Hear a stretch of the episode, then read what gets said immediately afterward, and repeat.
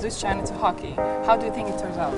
Yeah, it's been great so far. Um, personally, it's been an awesome experience. Uh, we started this project five years ago, and just from day one, you know, we didn't have many uh, fans in the stands, and you know, progressively each year, more and more people would show up, and um, you know, the, two years ago when we were in Beijing, we started to have a nice fan base, and you know, it's been great. We've done some uh, school events, and we've gone to some malls, and really trying to introduce everyone to to the sport. More, are there more Chinese fans writing to you right now? Yeah, they're, st- they're starting to. You know, we're still working on it. Um, it obviously hurts us not being in, in Beijing, um, so we don't get the, the same support. But hopefully, uh, you know, for the Olympics and everything, uh, we'll start growing it more, and it'll just keep going, uh, keep going up from there. How are how are the relations between the guys in the team developing right now?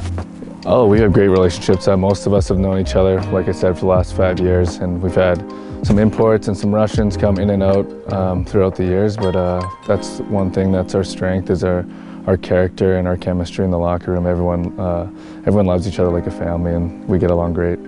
But your team is very international. What language do you communicate? All languages, yeah, yeah, uh, mostly English, but you know, like you said, we have people speaking Mandarin, um, Russian.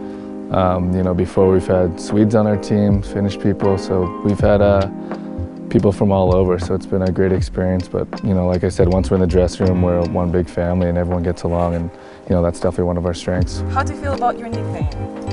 Which one? Asian. What? Fake Asian. No, we're we're true Asians. Yeah, right. Yeah. we're true Chinese. Yeah. What are the plans for the team after the Olympics?